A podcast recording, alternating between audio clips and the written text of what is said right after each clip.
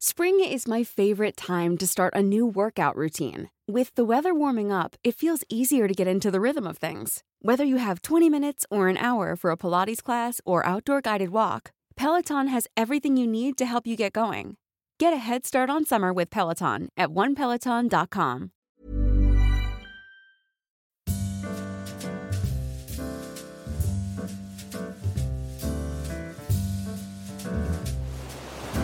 Langosta literaria.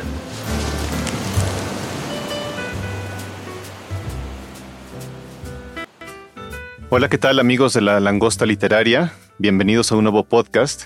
Este día vamos a platicar de Julio Cortázar, un autor que este mes de febrero eh, está cumpliendo 40 años de fallecido, una cifra que por lo menos a mí me resulta un poco increíble.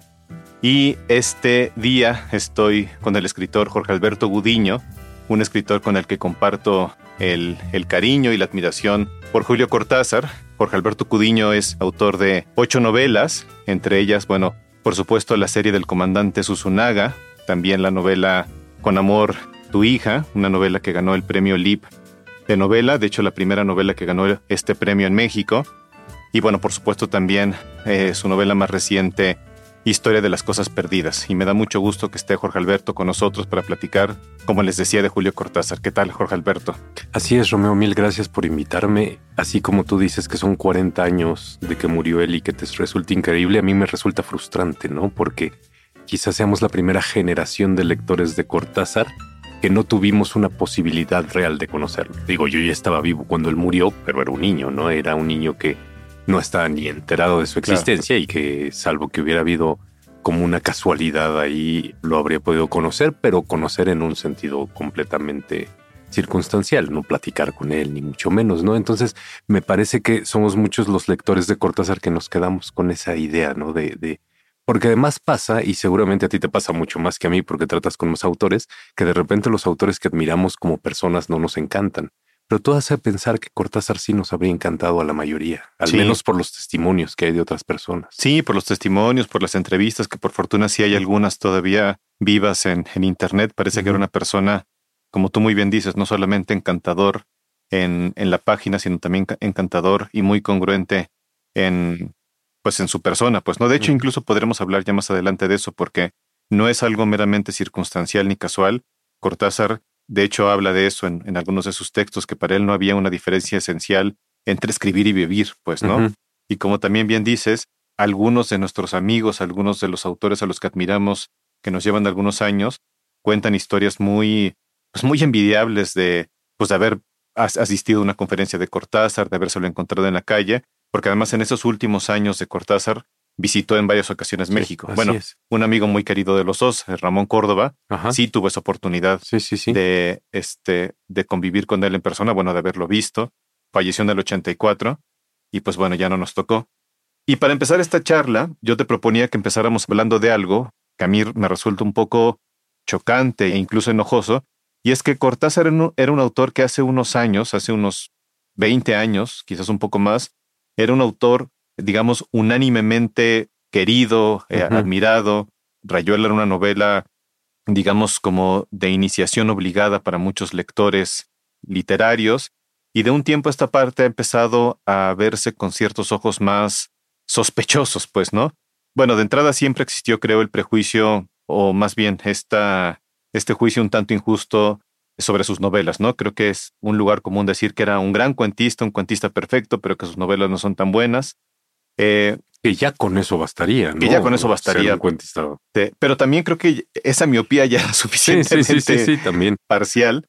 Pero te digo, de un tiempo para acá ya es muy desacreditada una parte importante de su producción literaria. Creo que sobre todo en las novelas es visto como un autor cursi, como un autor que ha envejecido mal.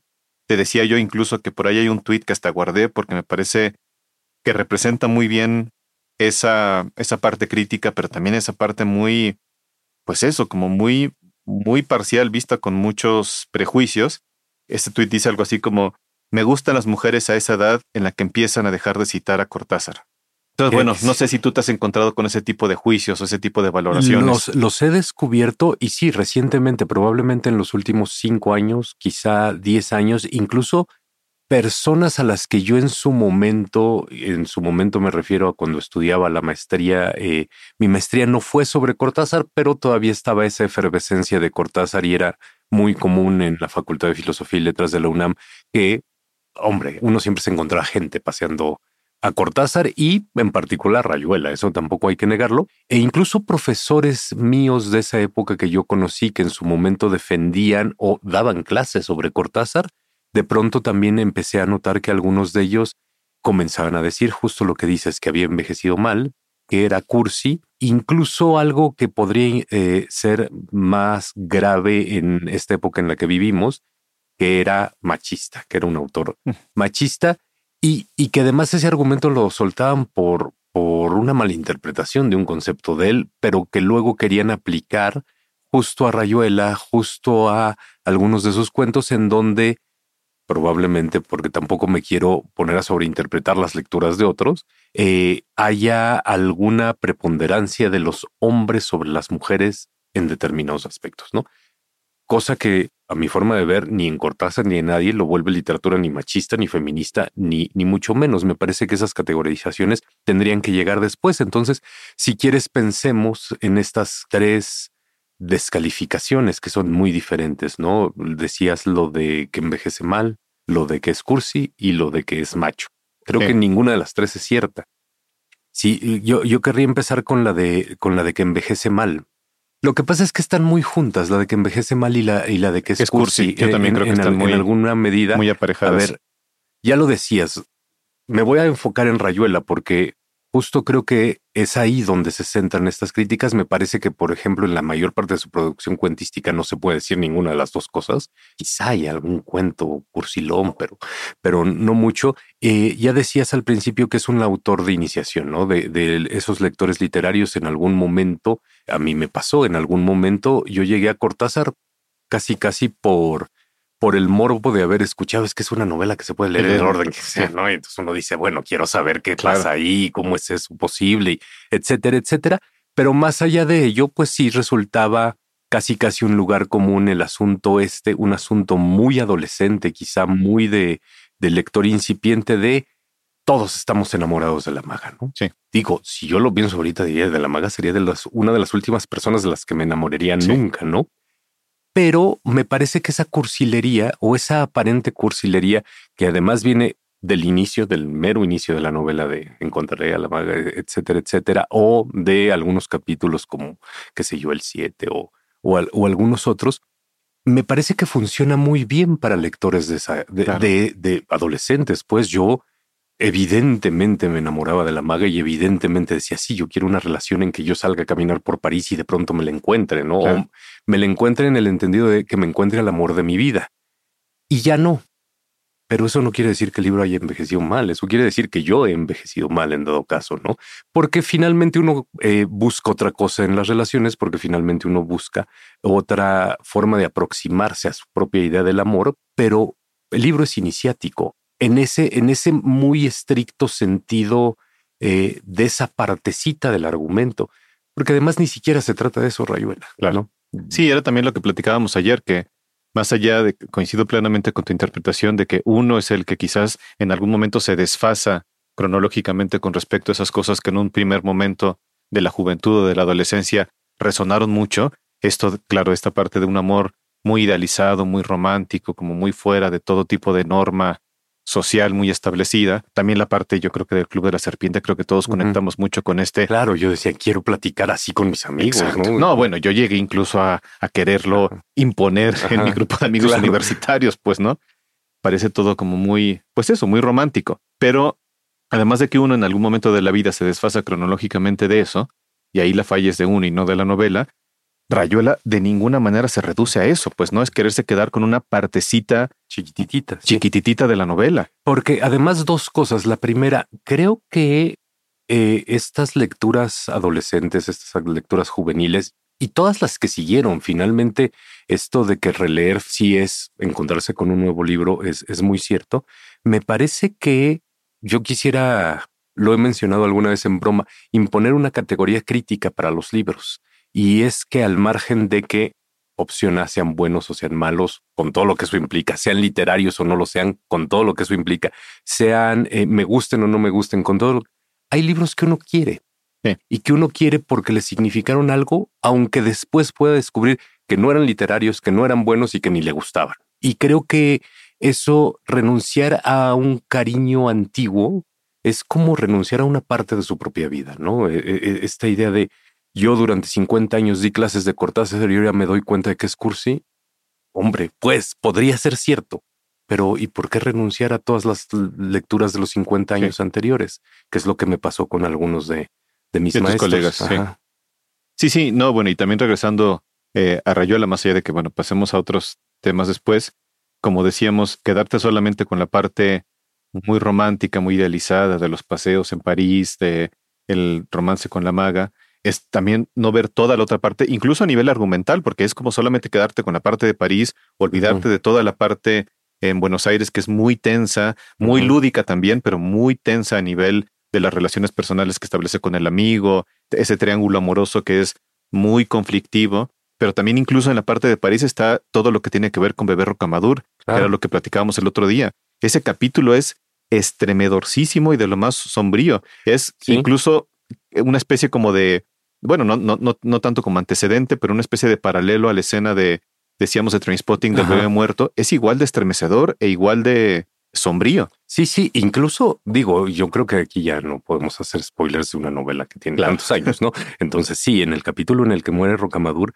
es estremecedor por la muerte de Rocamadur y, me, gusta que hayas dicho sombrío, sombrío por la actitud de Horacio. Sí, sí, sí. Que me parece que vuelve todavía más grave al hecho, ¿no? Es decir, e, el bebé está enfermo, el bebé se, se muere y el que entra al cuarto es él, lo sabe, lo ve, lo descubre y decide regresar piensa, uy, cuando la maga se dé cuenta, esto va a ser espantoso. Y decide regresar a la reunión y participar. y seguir porque, porque sabe que después va a ser un caos, ¿no? Entonces, esa decisión, pues es todo menos cursi, ¿no? Eh, todo menos cursi de parte del protagonista de la novela, que coincido. Además, en esa, no sé si es justo en esa reunión o en alguna de las aledañas, discuten y discuten sobre asuntos relacionados con la violencia, con la tortura china, que además luego se van encabalgando varios de los capítulos, pero en diferentes registros, ¿no? Porque, porque con Rayuelo eso pasa.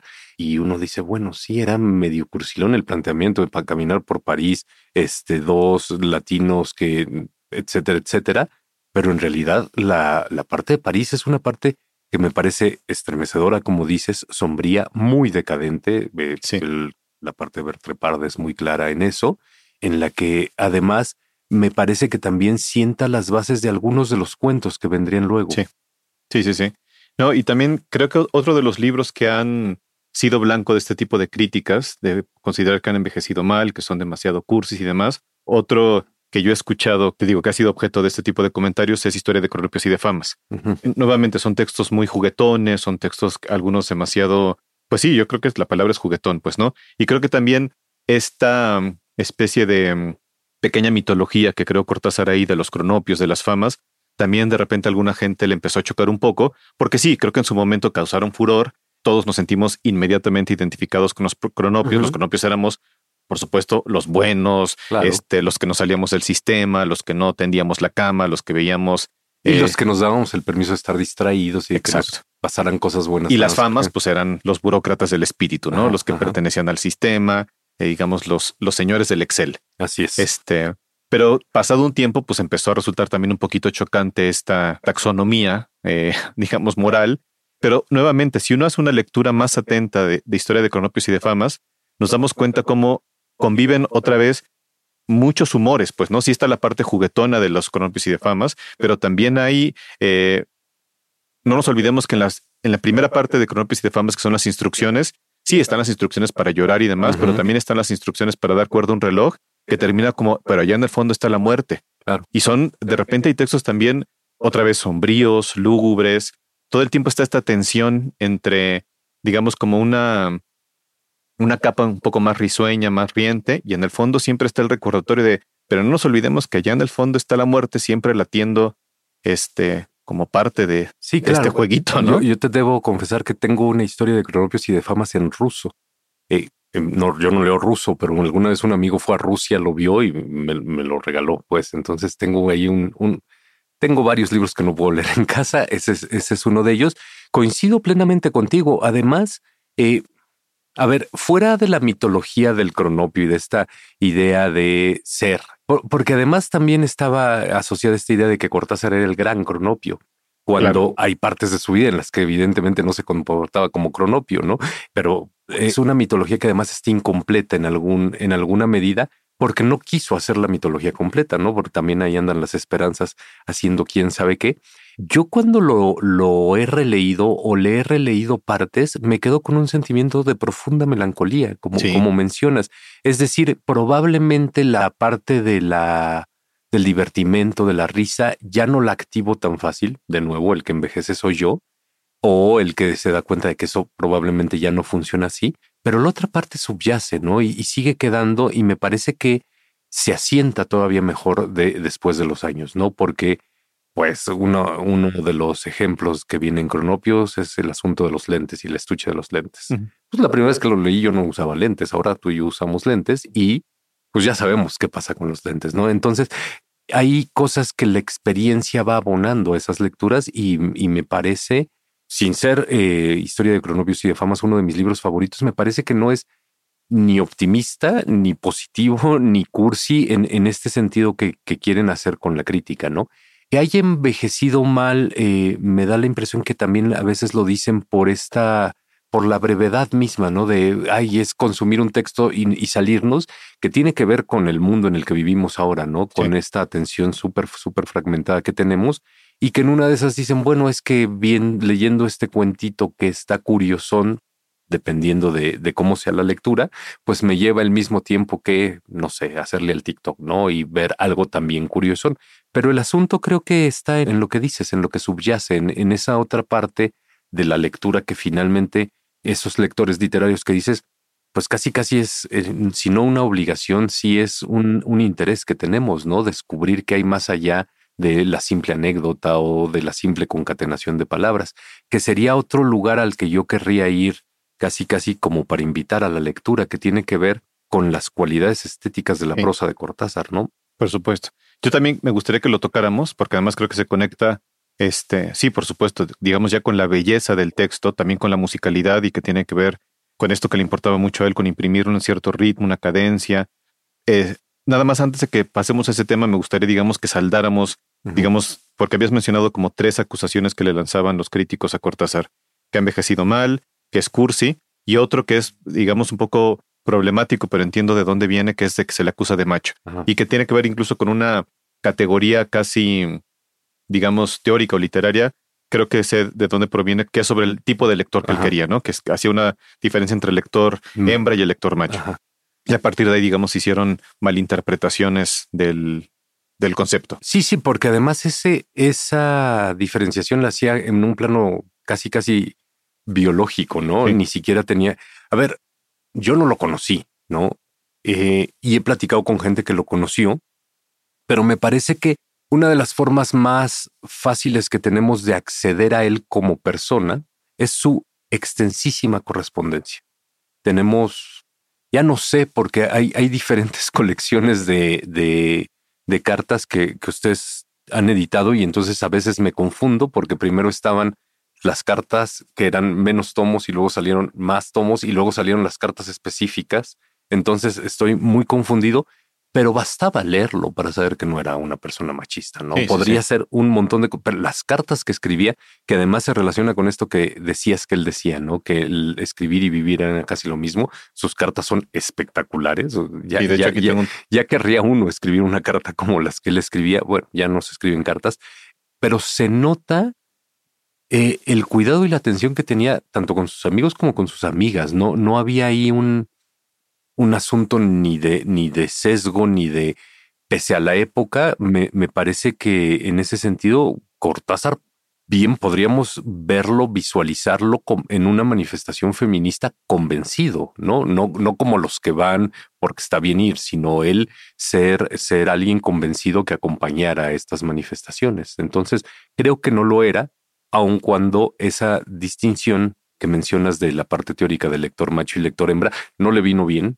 Sí. Creo que él mismo lo reconoció en algún momento. Creo, creo que también, digo, ahorita no quisiera ser digamos, e, esa, ese asegún de una forma tan, este, tan, tan firme, porque no tengo el dato. Pero sí, e, él además se refería a que por lector macho se refería a un lector participativo, un lector que interviene, que participa, pero como tú muy bien dices, no era como una categoría de género humano, sino más bien una cosa como biológica, pues, ¿no? Del que eh, el lector que sí completa la obra y el lector que es más eh, pasivo y que solamente hace una recepción. Exacto. Y eso, por otro lado, era algo que le importaba mucho a, Cortázar, pues, ¿no? Sí, sí buscaba que el texto de alguna manera sacudiera al lector y que lo invitara a participar en la obra, que la completara. Y por eso también de alguna manera Rayuela es como es, pues, ¿no? Ahora ya estamos muy acostumbrados al famoso orden aleatorio y poderla leer este, saltándote capítulos y demás, pero él lo que estaba buscando todo el tiempo era generar una especie de extrañamiento en el lector que se viera obligado no solamente a leer de forma pasiva la novela,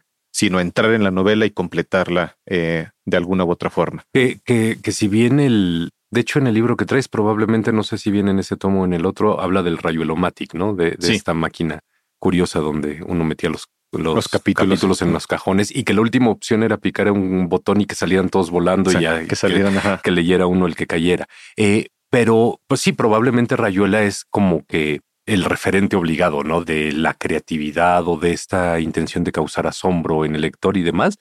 Pero en, sus últimas novelas hacía cosas rarísimas, incluso con la tipografía. Sí, sí, sí. Y probablemente no hay más asombro que el de sus cuentos.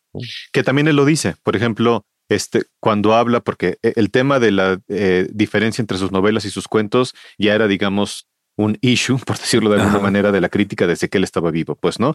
Y ya le señalaban algunos críticos que era mucho mejor cuentista que novelista y demás, y él decía que no entendía esa diferenciación y que él buscaba el mismo efecto en los lectores, que era ese, el de extrañamiento, el de descolocarlos, nada más que por diferentes vías, pues, ¿no? Que en las novelas lo buscaba de otra forma y que en el cuento, a pesar de que quizás en su factura, en su elaboración eran más apegados a una cierta tradición, pero que el efecto que él buscaba generar en el lector eh, con ese mecanismo literario era el mismo, era el sacarlo de su casilla para que el lector se sintiera eh, obligado a tener una respuesta distinta ante la realidad. Y, que además sobre eso hay, no, no voy a categorizarlo completo ni hacer una taxonomía ni mucho menos, hay varios, varios tipos de mecanismos que utiliza. Los, e, es decir, este asombro lo intenta en la trama, lo intenta en, en la diégesis misma, en los planos de realidad que maneja, pero también lo intenta en cuestiones estructurales y demás. Y, y a mí me gusta esta idea de de sostener que incluso hay unos eh, varios cuentos de Cortázar en, las diferentes categorías que juegan muchísimo con la idea del límite. Me parece que pocos han jugado con esa idea del límite como él, que justo nos dice, nos hace acabar de leer y decir, ya no sé si estoy de ese lado o de este lado, que me parece que es así como la gran maravilla de sus sí, bueno, un, caso muy representativo de esto que estás diciendo es continuidad de los parques, que yo creo que todos los que lo hemos leído eh, la primera vez que lo leímos es la sensación de asombro, porque además todo el cuento va, bueno, es un increciendo de tensión, pues, ¿no? El cuento parece primero una circunstancia muy normal, este, una persona que regresa de un viaje después de haber eh, resuelto unas cuestiones de negocio, se sienta a leer un, este, un cuento, te metes después al cuento que está leyendo el lector, va creciendo una trama eh, de dos amantes, de, dos amantes y un conflicto y demás, y al final ya no sabes en qué plano de realidad estás metido y tú estás en la perspectiva del posible asesino con unas cuantas palabras, Cortázar, de no saber si estás ya como lector o como posible victimario. Ajá, que, que ese en, en, la maestría tuve la suerte de que ese cuento lo trabajamos en, un seminario en el que éramos seis personas.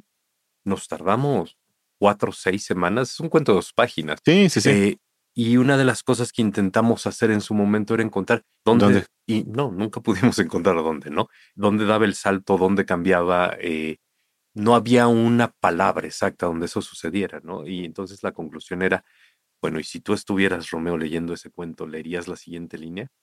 Que, que yo creo que es así como la gran pregunta que uno se hace a sí mismo como lector. Sí, sí, sí. Y claro, los lectores serios seguramente sí, con las consecuencias que eso que eso pudiera traer. Sí, sí. sí no, pero es un cuento increíble.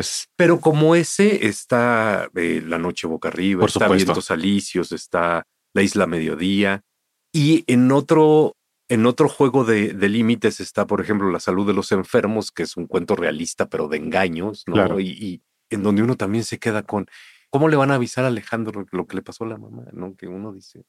Por eso yo también creo que, porque otro de los juicios que también son muy sumarios y muy efectistas y que resuenan mucho, es el famoso de César Aira que dice que el mejor Borges, perdón, el mejor Cortázar es un mal Borges. Y me parece que también es chafísima y es, pero bueno, claro, suena muy rimbombante y suena muy rimbombante. Eh, y, a ver, es que además creo que intentar compararlos en términos estrictamente cualitativos a cualesquiera dos autores es muy difícil. De entrada. de entrada. sí. Porque, porque tendríamos primero que aceptar que existe esta cosa rara que se llama literariedad. Y, luego, que se puede medir por puntos, ¿no? Y, se puede y, pues quien encuentre una metodología para medir la literariedad por puntos, pues entonces que nos avise para leer solo obras de 10 y ya nos claro. el, el, resto de las lecturas, ¿no?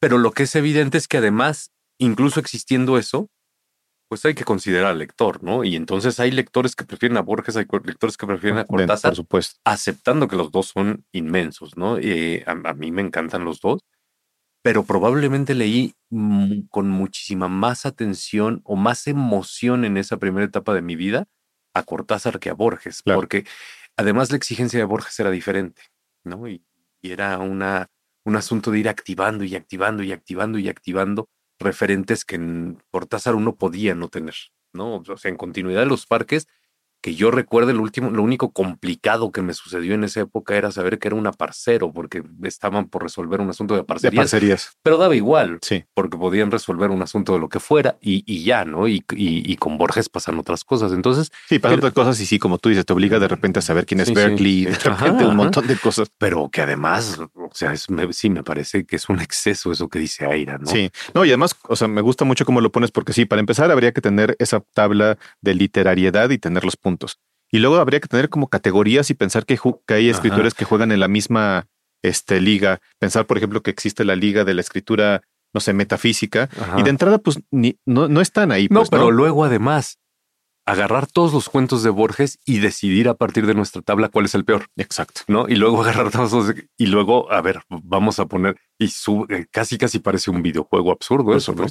No, y si es verdad, porque además el mismo Cortázar lo dice abiertamente en muchos momentos, que le debe mucho a Borges, que fue su maestro, que lo admiraba y demás. Llega a decir en alguna entrevista algo que me parece muy, eh, muy hermoso, que dice que la mayor lección que, o, la mayor deuda que tiene con respecto a Borges es la de la resta, que lo que más aprendió leyendo a Borges era que el adjetivo que más importa en un texto es el que quitas, no el que pones. Entonces, claro que lo leyó de pies a cabeza, claro que aprendió muchísimo, pero los cuentos de Cortázar no se parecen a los cuentos de Borges. No, no, no. De hecho, hay, hay autores que se parecen mucho más a Borges. Saer se parece más a Borges, ¿no? Claro. Sí, no, no. Los cuentos de, de Cortázar, me, a ver, justo no se parecen, me, yo creo que por todo lo que lo leyó, ¿no? Eh, y porque era un buen escritor y porque asumió quizás eso, quizás de repente cierta cuestión de, un lenguaje más parco, más adusto, pero no, no se dedica a, copiar ficciones. No, pues, no, no, no, no, y hacen cosas muy, muy diferentes y, pues además compararlos es como, no sé, me da la impresión de que Eira le está cerrando la puerta a posibles lectores y pues como, ¿por qué? ¿No? Que disfruten a uno y que disfruten al otro. Son maravillosos los dos. Sí, son maravillosos. Por otro lado, no deja de ser, digo, más allá de lo que el, mismo Cortázar cuenta, no deja de ser también muy, muy bonita y muy emblemática, no sé si sea la palabra, la anécdota, que por otro lado me he enterado que no es del todo cierta, pero a los dos, tanto a Borges como a Cortázar, les gustaba contarla como cierta. Como cierta, de que el primer texto impreso de Cortázar se lo publicó Borges, de que el primer cuento, que además es este ah, eh, Casa Tomada. Casa Tomada, exactamente. Este, y Cortázar así lo dice, la primera vez que yo vi mi, nombre en negro sobre blanco fue un texto que yo, un cuento que yo le llevé un día a Borges, y me dijo, vuelvo a la siguiente semana y ya me lo tenía impreso. Y Borges también lo dice, sí, la primera vez y luego ya han salido este, desmentidos. desmentidos de que ya había publicado antes. Pero yo creo que al mismo Cortázar le gusta tanto este, en la especie como de la mitología literaria saber que su primer texto se lo publicó Borges. Bueno, pero también, a, ver, estamos hablando de 1950, 40. ¿Eso? No, yo creo que ha sido 30 eh, y algo, porque el primer libro de, de, Cortázar es este que se llama Presencia, que es un poemario. si por casualidad Cortázar escribió un textito que lo publicó su amigo cuando iba en la normal, en la normal, porque además era para iba estudió para maestro. Pues no cuenta, ¿no? Sí, no cuenta. sí. seguramente quizá haya otra cosa publicada ahí con mimeógrafo y mal hecho y puede ser, ¿no? Pero, pero Pero que además que los dos lo contaran estaba muy bien. Está muy bien. No, bueno, y no deja de ser, o sea, muy bonita esa historia, pues casi casi es un paso de estafeta ahí increíble, Claro. pues, ¿no? Y bueno, y pensando otra vez en los cuentos y en esta idea del límite, de pronto también he escuchado eh, comentarios y el, que he escuchado más veces es justo sobre su continuidad de los parques que dicen, claro, es que Cortázar diseñaba un mecanismo de relojería que estaba hecho para sorprender, pero eso hace que no aguante una segunda lectura. Porque uno ya sabe, ya se quitó la sorpresa, ya no está el asombro y bueno, primero creo que no es cierto, ¿no? Sí. Creo que no es cierto porque luego cuando a uno le pasa eso, uno de inmediato lo quiere releer para saber cómo lo hizo, ¿no? Esta, esta idea de, de, de Les y Guattari de eh, la literatura menor, de que uno quiere agarraron piezas de máquinas diferentes y armaron una que funciona, entonces uno quiere saber cómo funciona y cómo se crea ese asombro, ¿no? Eh, porque además lo hace de formas muy, muy diferentes. ¿no? Claro, Lo sí. que hace en continuidad de los parques es muy diferente de la noche boca arriba, que es muy diferente a... a- a otros- la casa Ajá. tomada. Exacto, que suceden cosas porque tenía una amplitud temática muy considerable, pero además a ese plano se le sigue sumando todo este divertimento formal que tenía, ¿no? Que, insisto, en Rayuela se ve muy claro, pero hay cuentos que oh, usted se acostó a mi lado, eh, uno, uno lee el título y dice, ¿qué pasa aquí? Como usted se acostó a mi lado es algo rarísimo, eh, en donde también era esa época que me parece que sí es muy del boom de experimentación de narradores que probablemente el que más lejos llegó fue Fuentes, pero que todos ellos mm, decidieron ver cómo, cómo hacían funcionar diferentes voces narrativas y jugaban mucho con ello.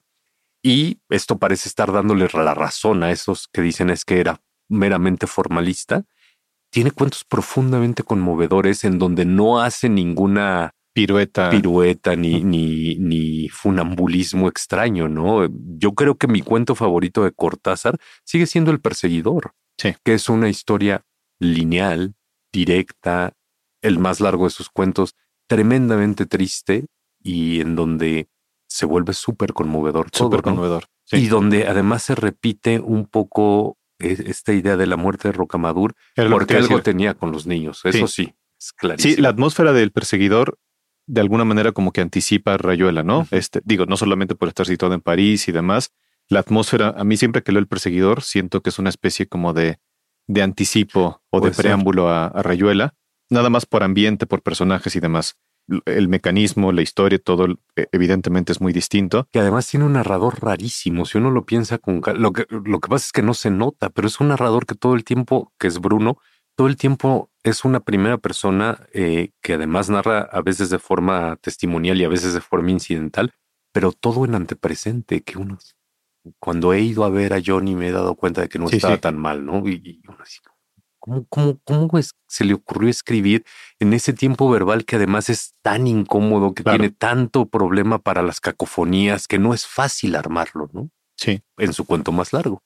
Y otra cosa eh, que luego se pasa por alto y que me temo que también está estos juicios que han estado recayendo sobre la obra de Cortázar, tan taxativos, tan, tan sumarios sobre de que ha envejecido mal, que es cursi, que es solamente un buen cuentista y demás, nos están haciendo pasar por alto o que podrían hacerle pasar por alto a los nuevos lectores, es el hecho de que fue un escritor de un espectro amplísimo, que no solamente escribió muy grandes cuentos, novelas importantísimas, que tiene una producción poética también muy importante, que es autor de muy buenos ensayos, además ensayos Y- y muy obras- originales Y obras de teatro. y obras de teatro. que son además muy divertidas. Muy divertidas. obras de teatro. Sí. De hecho, el primer libro que firma con su nombre, porque el primero ya habíamos dicho que es un poemario que se llama Presencia, que es el ujú. 38.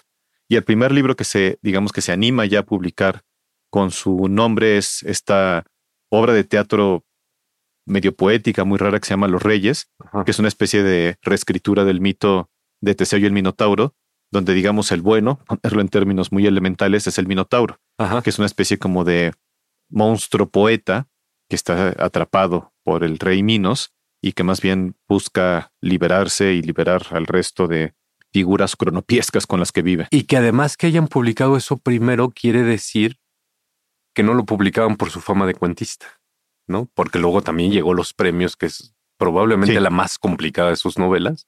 Complicada en el sentido de que no, uno no la lee rápido, ni, Sí, sí, o sí, sea, uno sí, sí, sí le da trabajo y que funciona muy bien. Pero incluso me da la impresión, por ejemplo, y es muy claro con la poesía, y si quieres ahorita hablamos de la poesía, eh, que hay poemas en, Rayuela, ¿no? Pero yo creo que el capítulo de la tablita es una obra de teatro. Sí, sí, o sea, es un, se puede ver el montaje Se puede significar perfectamente bien.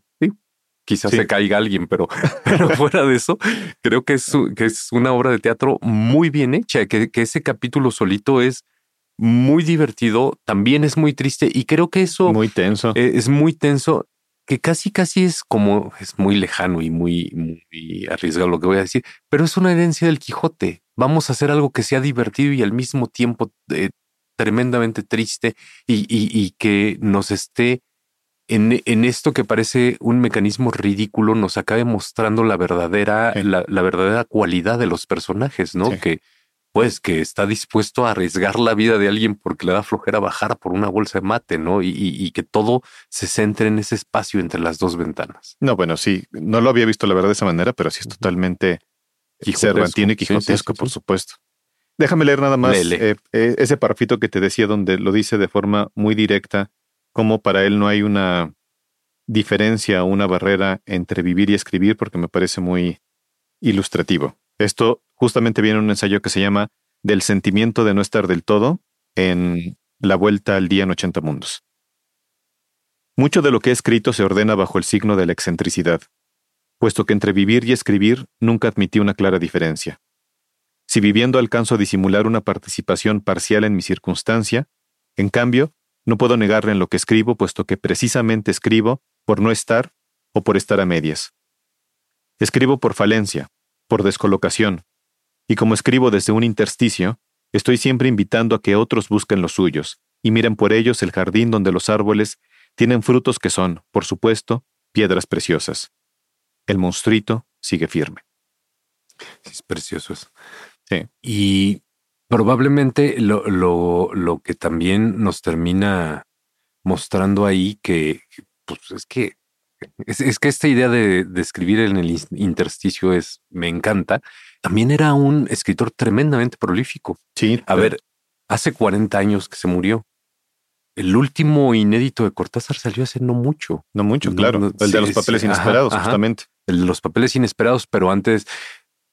Es decir, no todos tienen la misma calidad. Probablemente ahí tendríamos que discutir otras cosas sobre si se debían o no publicar cosas que él no necesariamente quería publicar, pero están rarezas como los cuadernos de Cihuatanejo, que no, no, no es fácil conseguir. Hay cartas y cartas y se la pasaba escribiendo todo el día. tenía, todo el tiempo. Una, seguramente tú también has escuchado parte de esta historia. Yo creo que es una historia mítica, pero también me gusta así como la de la de Borges, el primer editor de, de Cortázar, de este extrañísimo viaje en tren en donde iban Cortázar, García Márquez y Fuentes a sacar a Kundera de Checoslovaquia. Pues es que tengo muy pocas noticias al respecto. Yo también lo he escuchado así como una especie de leyenda. pero que además en algún, a ver, pensemos quiénes eran ellos tres. Claro, ¿no?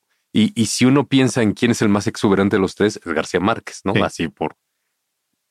Probablemente además es el de la obra más corta de los tres. Pero en ese momento, el que, el que digamos era la cabecilla si era Cortázar. Sí, sí, sí, porque era, porque además era mayor. Era el más grande. Pero que en algún momento se subieron al tren en París y uno de ellos le preguntó un detallito de algo de jazz a Cortázar.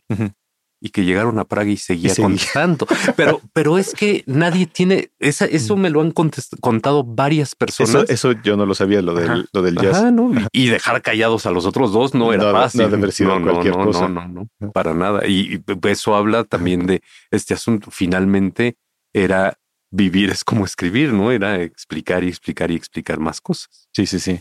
No, sí, pero lo que pasa es que él era el más grande de los autores del boom y, o sea, por lo menos con, no sé con respecto a García Márquez, la relación entre ellos no la tengo tan ubicada, pero Puente sí lo veía como una especie, eh, pues de autoridad, pues, ¿no? Sí, de hecho hay cartas, ¿no? En las que, en las que le pide, le pidía Fuentes a Cortázar que le que leyera una novela suya y, está en la respuesta y, hace unos análisis espectaculares. Espectaculares, muy generosos, pero sí claramente como de un autor que ya lleva pues un poco más de trayectoria y que este, los está, digamos, de alguna manera dando la bienvenida. Sí, sí. Pues, eh, ¿qué te parece si, eh, dado que este podcast, entre otras cosas, tiene la intención de invitar a los lectores a quienes todavía no se hayan acercado a la obra de Cortázar, eh, hacerlo, que recomendáramos por dónde entrarle. ¿Tú por dónde sugerirías que puede ser una buena forma? Si sí son, qué sé yo, universitarios y demás, con este, a ver, creo que sí, que sí se necesita este interés que mencionabas al principio, ¿no? De ser un lector literario. No es lo mismo ser un lector literario que ser un lector de otro tipo. Eh, pero creo que un lector de otro tipo se puede volver un lector literario sin, sin ningún problema y que cuando lo consigue entonces ya se puede activar la maravilla. Yo sí empezaría con Rayuela. Yo sí empezaría con Rayuela porque creo que sigue sorprendiendo un montón. De hecho, alguna vez hace, hace no mucho, eh, mi hijo mayor agarró el libro y me dijo, ya lo puedo leer y, lo empezó a, le dije, no, todavía no, pero lo empezó a ver, lo empezó a ver y dijo, es que yo quiero, ¿no? Yo quiero jugar este juego, ¿no? Me parece que Rayuela también es un juego, es un juego, pues, y a uno le gusta jugar, eh, entonces creo, creo que vale la pena. Si uno es un lector con poco tiempo, pues creo que sí debería irse con los cuentos, eh, con cuentos particulares, ¿no? Creo que continuidad en los parques siempre es una sorpresa, pero probablemente si tuviéramos que pensar en libros completos, porque pues uno no anda consiguiendo cuentos sueltos, eh, Solo el perseguidor fue publicado alguna vez suelto en, estos libritos preciosos que además el mío acabó destrozado, eh, pero ya no se consiguen así, ¿no? Eh, no sé, quizá me iría por las armas secretas porque está el perseguidor. Claro, sí. Pero, pero. Está la antología de la que platicábamos hace un momento, la antología de Borges, de, su biblioteca. Pero esos libros también ya no son tan fáciles de conseguir porque, bueno, eso es una vía de entrada que también me ah, parecería. Y el camino fácil es comprar cuentos completos uno y dos. Pero para los que se inician, yo les recomendaría no empezar por el principio, porque los primeros cuentos de Cortázar son, eh, tienen, tienen los suyos, son, son más peculiares, ¿no? Son los de bestiario. Ajá. Pues sí, porque incluso luego están esos de los vampiros. Hay, o sea, empezar un poquito después, ¿no? Sí. Eh, eh, qué sé yo, probablemente con todos los fuegos, el fuego hacia adelante. Sí, con el volumen 1, me parece que Creo que en el volumen 1 están todos los cronopios, ¿no? Y en el 2 está un Talucas. Creo que sí, efectivamente. Eh, y sí, y bueno, un Talucas es súper divertido, ¿eh? Y efectivamente en el 1 están las armas secretas, que que es un libro padrísimo para poder entrar. Sí, yo también coincidiría con eso. También creo que Rayuela es una muy buena forma de entrada, pero también, digamos, em, digo, nunca es bueno tener ningún tipo de idea preconcebida, simplemente nada más tratando de entender que Rayuela es mucho más que la maga y encontraría a la maga y andábamos para encontrarnos, pero sin querer, no, no, como que sabiendo que te va a ofrecer mucho más. y estando dispuesto a entrarle a ese vaivén emocional que, implica, que implica Rayuela y probablemente, aunque no sé, ahora ya no sé cómo está editado o cómo se consigue, en una de esas, este, irse con su poesía tampoco es mala idea, ¿eh? Ah, sobre todo para, a ver, todos fuimos adolescentes atormentados y todos lo, lo, darse esa oportunidad de seguirlo siendo, eh, no sé, hay, hay poemas suyos que me gustan mucho. Sí, a mí dos libros que me gustan muchísimo son sus libros Almanaque, que son tanto La Vuelta al Día en 80 Mundos como Último Round. Me parecen libros eh, increíbles, estos eh, libros, pues bueno, como él mismo lo dice, Almanaque, muy diversos, donde hay un poco de todo. Libros donde incluso hay cuentos, hay poesía, hay ensayos. Este. Tu más profunda piel viene en último round, ¿no? Me parece que sí. Yo todavía tengo los que eran naranja y verde. Ajá, esos son los últimos round. Exactamente. Pero ya los hay en otras ediciones. Ya los hay en otras ediciones. Entonces creo que esos también pueden ser una, este, pues eso te ofrece un panorama muy, muy amplio de todo lo que podía ser Cortázar. Este, entonces creo que también es una buena forma de entrarle. Y pues bueno, esperemos que hayamos dado un panorama pues más o menos ojalá, completo. Ojalá haya alguien que vaya por un libro de Cortázar. Sí, sí, si logramos hacer eso, creo que nos sentiremos satisfechos. Ahora, nada más eh, como el contraargumento de todo esto que han criticado de Cortázar y de que ha envejecido mal, etcétera, etcétera, etcétera. Se sigue vendiendo, ¿no? Sí, claro. Se sigue vendiendo y se, digo, eso lo sabes tú mejor que yo, eh, y, y se sigue vendiendo bien, pues eso quiere decir que sigue despertando interés. Por supuesto. Y no, y además sigue despertando interés en los lectores jóvenes, que es una cosa que a él le sorprendía desde que publicó Rayuela. No nos olvidemos que Rayuela no es una novela que él haya escrito en su juventud, la escribe casi a los 50 años. Y una de las cosas que más le llamó la atención fue precisamente eso, que empezó a recibir cartas de, de jóvenes.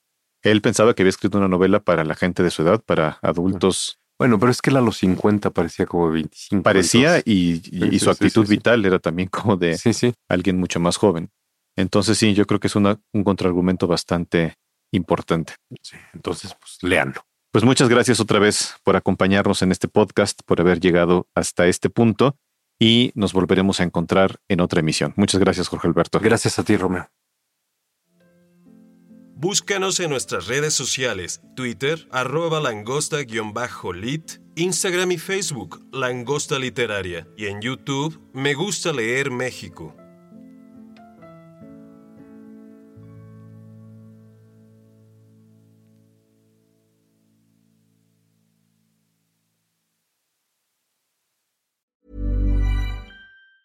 Mom deserves the best, and there's no better place to shop for Mother's Day than Whole Foods Market. They're your destination for unbeatable savings, from premium gifts to show-stopping flowers and irresistible desserts. Start by saving 33% with Prime on all body care and candles. Then get a 15-stem bunch of tulips for just $9.99 each with Prime. Round out Mom's menu with festive rosé, irresistible berry chantilly cake, and more special treats. Come celebrate Mother's Day at Whole Foods Market.